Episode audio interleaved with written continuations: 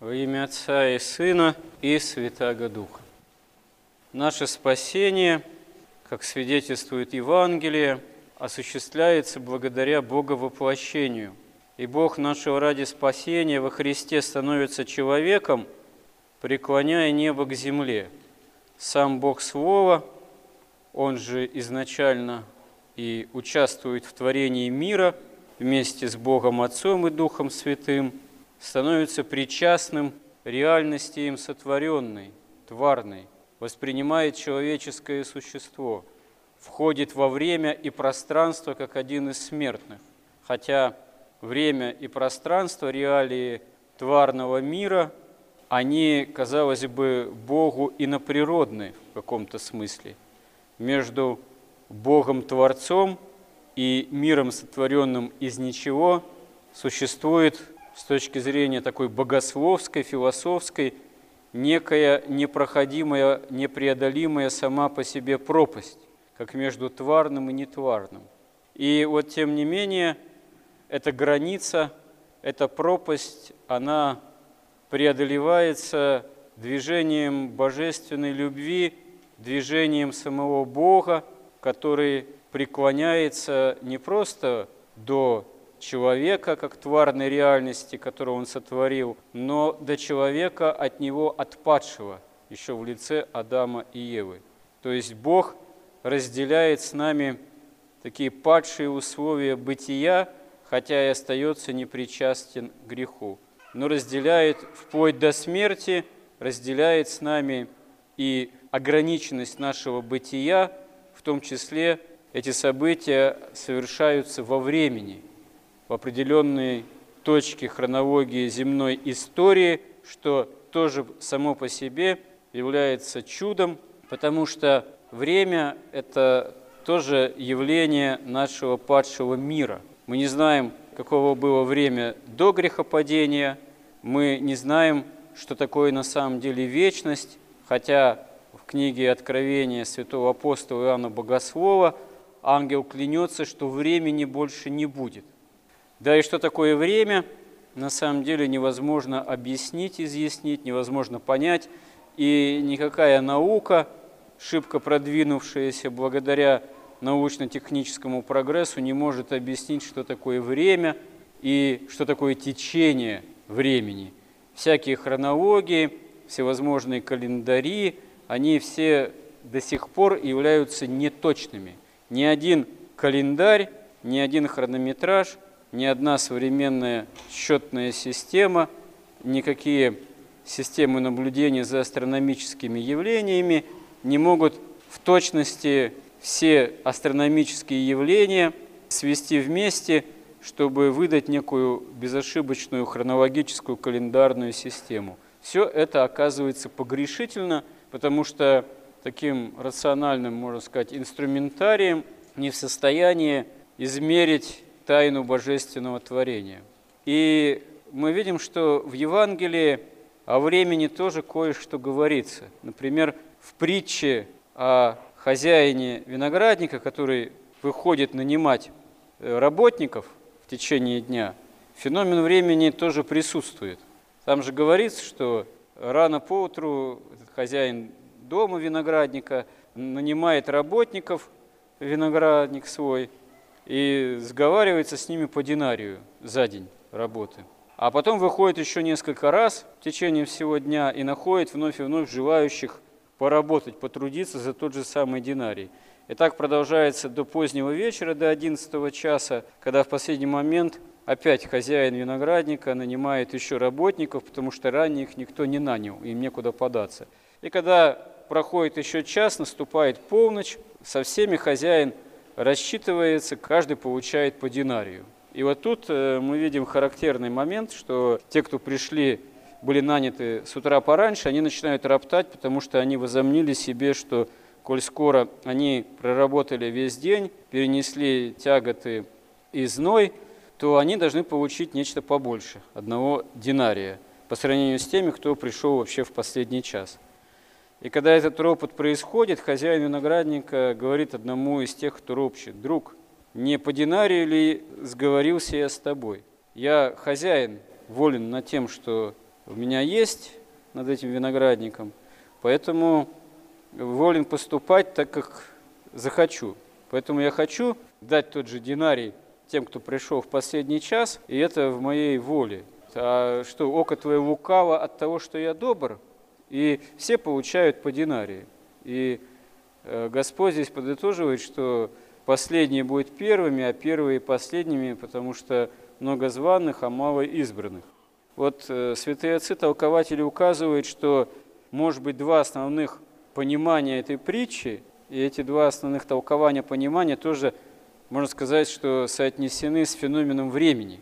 Первое – это время жизни человека самого, от рождения до смерти, когда он обратится к истине, потрудится в винограднике души своей, над возделанием своей души. Тогда он и приходит в разум истины, и даруется ему динарий, о котором здесь говорится в притче, что «пойди, возьми свое» тому, кто ропщет. Ты возьми свое, этот динарий, потому что это свое, это твое. Вот. Это и есть полнота благодати Божией. Всем Господь дарует один и тот же дар, опыт общения с собой спасительный, символический вот этот динарий. И этот дар, он совершенно в этом смысле одинаков. Это именно возможность спасительного общения с самим Богом, возможность восприятия полноты благодати. А как он в человеке раскроется, как человек в состоянии воспринять, это зависит от самого человека. Да, тот, кто начал трудиться с детства, у того больше шансов, может быть, великим святым стать. Как преподобный Серафим Саровский или преподобный Сергий Радонежский с детства начали трудиться и стали одними из самых великих святых, духовного совершенства достигли. Хотя бывали преподобные, которые приходили уже в преклонных годах и успевали тоже так раскрыть свое сердце, что становились тоже святыми, бесстрастными, достигали духовного совершенства. Но понятно, что если начал трудиться с детства, с ранних лет, с молодых лет, возможностей больше. Но и опасности свои тоже есть, искушения, привыкание вот, к святыне, ропот такой, что да, вот я всю жизнь тут пашу-пашу, а тут какого-то старичка привели, и ему та же благодать, так сказать. Вот. Это, конечно, будет восприятие, можно сказать, времени жизни неправильным. Потому что независимо от того, сколько нам тут отпущено времени жизни, это все равно все проходящее для Бога относительно. А вот насколько сердце оказывается способно открыться благодати Божией, зависит от многих факторов. Да, от времени зависит, а иногда время оказывается второстепенным фактором. Иногда там, наследственность, характер, способность к покаянию вдруг такому вот серьезному раскрытию покаянному, как у разбойника благоразумного, последние минуты, там, часы жизни вошел первым в рай. Вот парадокс настоящий евангельский. Хотя, конечно, если есть возможность потрудиться, не только самому спастись, но возможность человеку потрудиться, послужить, она же ведь еще имеет значение не только для собственного спасения, но и для спасения других людей. Стяжи чада мирный дух, и вокруг тебя спасутся тысячи.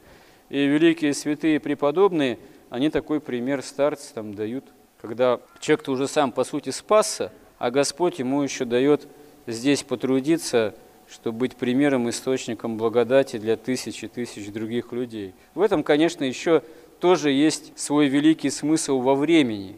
Потрудиться не только ради собственного спасения, но и ради тысяч, тысяч, может быть, других людей. Это тоже есть особый промысел Божий во времени жизни человека.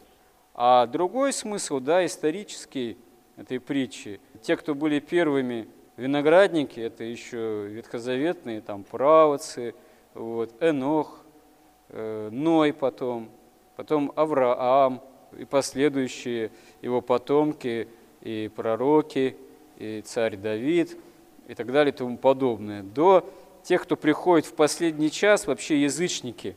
Язычники, которым ни пророки не посылались, которые были презираемы с точки зрения единобожия израильского. Они вдруг, да, как в одиннадцатый час, уже на все готовенькое, вот, приходят, и церковь наполняется ими. Причем в численном отношении они оказываются гораздо большим количеством, числом, чем Израиль, которому было дано обетование, закон, пророки, а он в большинстве своем от истинного Мессии, от Христа отрекается, за исключением, конечно, апостолов и тех, кто потом уверовал их проповеди. Хотя, судя по всему, вот, согласно исторических изысканий, все-таки те, кто обратились в Израиле ко Христу, в отношении тех, кто проигнорировал возможность этого обращения, она все-таки гораздо меньше в численном отношении. Но вот тоже парадокс истории. Ветхозаветная история, древняя история занимает тоже не одно тысячелетие, даже гораздо больше, чем новозаветная история, участниками которой мы являемся. Вот неизвестно, сколько она еще будет длиться. Вот. Но ветхозаветная древняя история, она, в общем-то, в хронологическом временном плане занимает гораздо больше тысячелетий, чем история новозаветной церкви. И вот, тем не менее, спасение, оно даруется в определенный временной отрезок, определенной временной точке 2000 лет назад. Хотя, по свидетельству и Евангелия святых отцов, когда Господь сходит в преисподние глубины земли, ад разрушен, ад пустует. И даже нет у святых отцов единого мнения – кто выведен из ада, кто не выведен. Некоторые считали, что вообще весь ад полностью опустошен, все вышли благодаря воскресению Христову. Некоторые считали, что только ветхозаветные праведники. Вот, э, трудно сказать. Вот, но в принципе ад разрушен, разрушен. Такова тайна смотрения Божьего, таков промысел Божий, таково явление божественной любви. То есть э, победа над смертью – которая во Христе осуществилась, этот динарий, можно сказать, великого дара спасения, благодати Божией, он в этом смысле в плане историческом, временном имеет задний ход. То есть э, не только те, кто жили после воскресения Христа, живут, жили и были свидетелями этого, оказываются спасены, а все те, кто захотел из ада выйти, захотел э, обрести спасение во Христе, кто свою жизнь прожил хронологически еще до времени евангельской новозаветной истории. Истинно такой промысел Божий, и недаром здесь говорится о том, что возьми свое, говорит Господь ропщущему, и иди, иди, спасайся. Вот тебе вся полнота благодати, независимо от того, каково время твоей жизни и когда ты вообще к этой жизни оказался призван. В какие века, в какие времена. Для Бога это не имеет решающего значения. Для человека часто, да, имеет – когда он живет, в какой культуре, в каком народе, вот, э, в какой окружающей там, религиозной системе. А для Бога это все вообще совершенно относительно, потому что Бог желает, чтобы мы все спаслись. И как мы этим даром спасения распорядимся, распоряжаемся, зависит от нас, от нашей воли, от нашего желания исполнять евангельские заповеди. Господи, помоги нам в этом. Аминь.